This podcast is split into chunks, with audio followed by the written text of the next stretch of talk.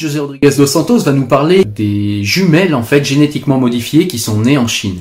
C'est-à-dire que les Chinois ont déjà euh, une grande avance et commencent déjà à travailler en fait sur la manipulation des gènes humains. Donc c'est quelque chose qui est euh, qui est important à savoir puisque eh bien la Chine fait peur au niveau international parce que la Chine avance très vite sur ces sujets et pour cause parce que la Chine dispose maintenant euh, de la technologie et de la technique pour le faire, mais ça en Occident on a aussi la technologie et la technique.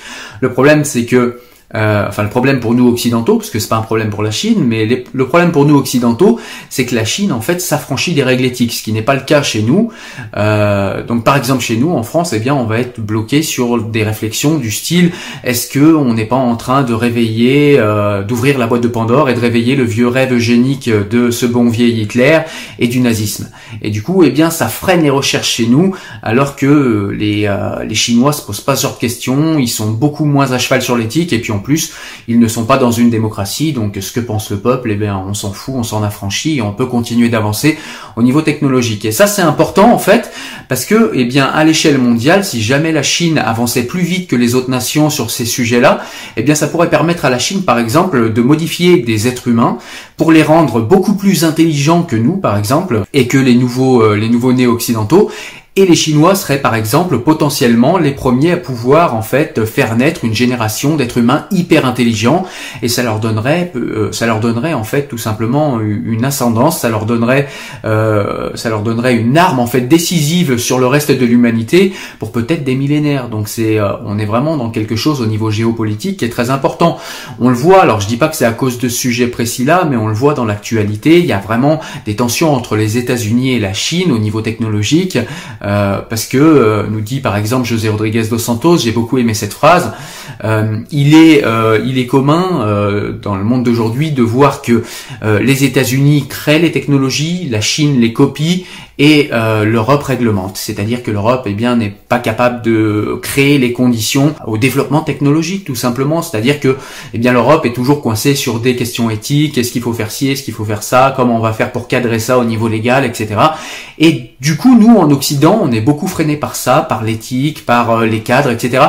C'est pas forcément une mauvaise chose. C'est simplement que quand on a la Chine à côté qui est là et qui elle n'a aucun frein et euh, fonce tête baissée et avance euh, vers les nouvelles technologies, eh bien ça peut être vraiment euh, extrêmement dangereux pour nous. Imaginez si par exemple nous étions les seuls ou si les Chinois étaient les seuls à détenir la bombe nucléaire, ça leur donnerait une ascendance vraiment très importante sur les autres. Sauf que là, euh, la singularité qui se produirait si jamais euh, la Chine arrivait à modifier les êtres humains pour les rendre plus intelligents, eh bien, ce serait beaucoup plus important en fait que la simple bombe nucléaire, puisqu'on aurait une civilisation complète qui serait peut-être 10, 100 ou 1000 fois plus intelligente que nous tous, euh, le commun des mortels sur la Terre. Donc c'est vraiment quelque chose euh, qui est développé dans le livre, qui est important et qui fait partie des choses sur lesquelles on doit réfléchir et sur lesquelles on doit s'interroger parce que eh bien notre inaction, notre frilosité pourrait donner un avantage décisif à d'autres pays qui sont beaucoup moins euh, frileux et qui eux avancent vraiment très très vite au niveau technologique. La Chine a également un autre avantage décisif, c'est tout simplement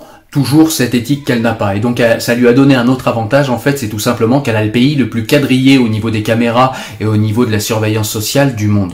Donc la Chine pareil au niveau euh, des données euh, qu'elle qu'elle collecte en fait de sa population, c'est pareil, il n'y a aucune garantie de protection des données, de protection de quelques données que ce soit pour les Chinois. Donc l'État fait absolument ce qu'il veut des données et ça permet euh, aux, euh, aux, autorités chinoises d'avancer très très vite sur sur le domaine de l'intelligence artificielle, puisque eh bien plus on a de données, plus on peut faire en sorte que eh bien l'intelligence artificielle traite les données, plus on peut maîtriser son peuple.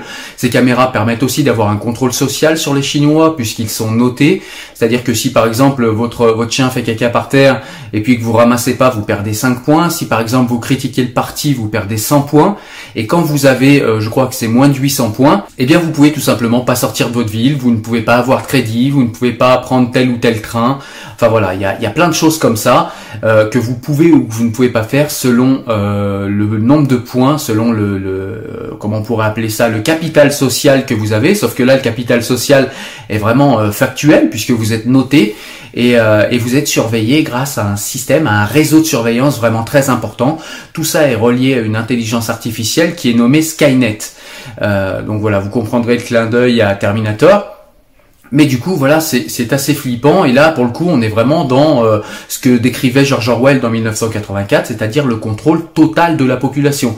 Sauf que je crois que même George Orwell n'allait pas si loin, puisque Big Brother était à l'intérieur des appartements. Donc ça c'était une chose, mais il n'était pas partout dans les rues, il n'était pas jusqu'à dans vos smartphones, jusqu'à dans vos désirs, dans vos pensées, dans vos...